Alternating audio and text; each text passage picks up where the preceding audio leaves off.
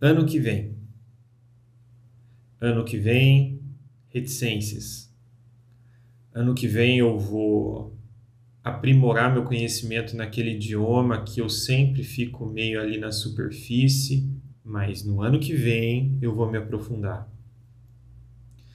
Ano que vem eu vou procurar conhecer algumas coisas mais específicas sobre a minha profissão. Ano que vem eu pretendo conhecer aquela cidade turística que eu só vejo nas fotos e eu nunca fui. Ano que vem eu pretendo realmente aumentar o meu índice de massa magra no corpo e diminuir o meu índice de massa sei lá o que. Ano que vem. Ano que vem é um momento de grandes expectativas. E esse momento de fim de ano é um momento no qual a gente para um pouco para pensar nas coisas que a gente ainda quer fazer. E isso é muito saudável, né? Isso é um sinal de que existe saúde mental, que existe saúde emocional, porque a gente está querendo ir para frente, a gente está querendo avançar na vida, nos negócios, nas relações que a gente tem com as outras pessoas, isso é muito bom. Mas eu gostaria de falar hoje, uma reflexão que eu tenho feito, que é de crente para crente. Então, é uma reflexão específica para pessoas que já passaram por aquilo que na fé reformada a gente chama de graça ou de chamado irresistível. Para pessoas que sabem que antes delas serem cidadãs de um país, elas são cidadãs do reino de Deus.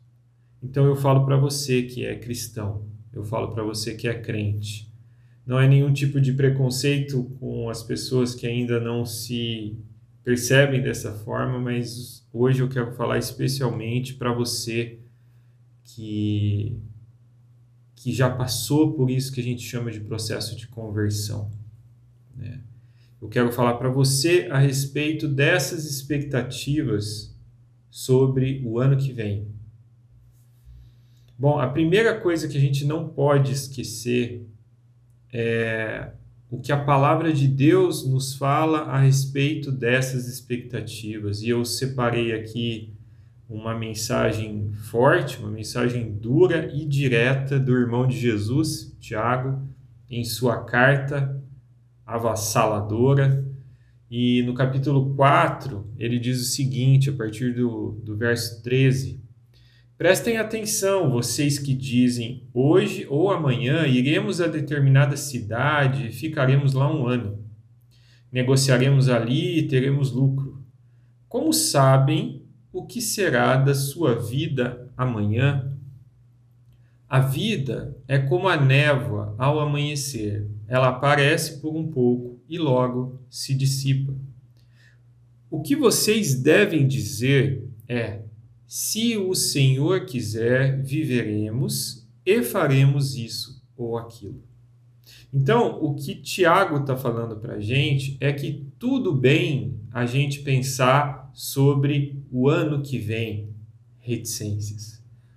Só que nós que somos cristãos, você que é cristão, você que confessa Cristo como Senhor e Salvador, você que sabe que é um cidadão do reino de Deus, você que é submisso a essa confissão de fé em Cristo Jesus, precisa, assim como eu preciso, adicionar o se Deus quiser, ano que vem, reticências. Então, sobre todas essas coisas que você planeja, sobre todas essas suas expectativas para o ano que vem, adicione sempre o se Deus quiser. Porque se Deus quiser que você continue vivo, se Deus quiser que você continue com saúde, com energia e com condições, aí sim você vai fazer isso ou aquilo. Aí sim você vai aprimorar o seu segundo ou terceiro idioma, assim você vai aperfeiçoar no seu trabalho, ou você vai aperfeiçoar nos seus relacionamentos pessoais. Aí sim, se Deus permitir. E quando a gente quando a gente coloca isso, quando a gente coloca esse se Deus permitir, eu não sei se acontece com você, mas acontece comigo. Há uma complicação nos planos, porque aí a gente fica pensando se essas expectativas, se essa lista que eu estou montando é uma lista na qual Deus assinaria, a qual Deus assinaria, se é uma lista que contém coisas que são pertinentes ao reino de Deus, se essa lista contém coisas que são agradáveis a Deus porque nós fomos comprados por alto preço por Cristo Jesus, e você sabe disso porque eu estou falando com pessoas cristãs, para agradar a Deus. A nossa vida é uma vida para a glória de Deus. Eu sei que você sabe disso. Então, ah, quando a gente coloca esse se Deus permitir, esse se Deus quiser, nós estamos passando a consagrar essa lista, a consagrar esses sonhos, a consagrar essas expectativas para o que virá, para o ano que vem. E isso gera em nós dúvidas, porque o pensamento crítico a respeito dessas, dessas, dessas expectativas passa a ser um, passa a ter um olhar bíblico a respeito disso que você está colocando. Mas eu quero te dar um caminho que eu tenho dado para mim e que eu quero aconselhar você, eu quero propor para você também. Você é um cristão. Um cristão deve, pela palavra de Deus também, a gente sabe disso, deve frequentar e fazer parte, não só frequentar, mas fazer parte de uma igreja local. Seja onde você estiver, morem na cidade onde você morar. É importante e é bíblico que o cristão pertença, faça parte e atue dentro de uma igreja local, porque uma igreja local, ela é uma unidade, ela é uma partícula do reino de Deus aqui na terra por mais problemas que tenha na tua igreja, na minha igreja, ela é uma partícula do reino de Deus, da noiva de Cristo aqui na terra. Então, a proposta que eu quero fazer para você é a seguinte: insira na tua lista de expectativas, na tua lista de sonhos, na tua lista de planos, coisas que façam parte dessa igreja local, dessa partícula do reino de Deus a qual você pertence.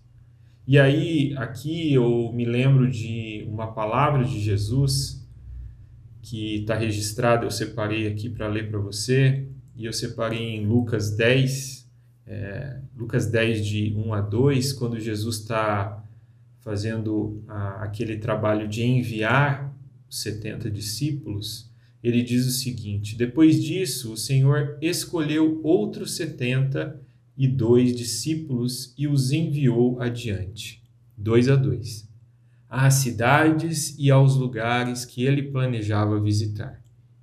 Estas foram suas instruções. Começo das instruções. A colheita é grande, mas os trabalhadores são poucos.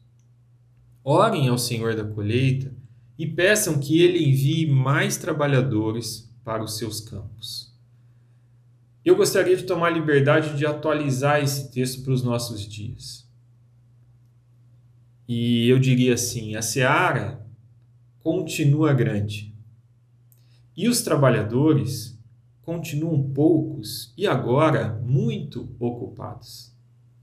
Muito ocupados com seus sonhos, muito ocupados com seus planos, muito ocupados com suas expectativas, muito ocupados com as coisas que entretêm na tua cultura, na, na tua época, esses trabalhadores.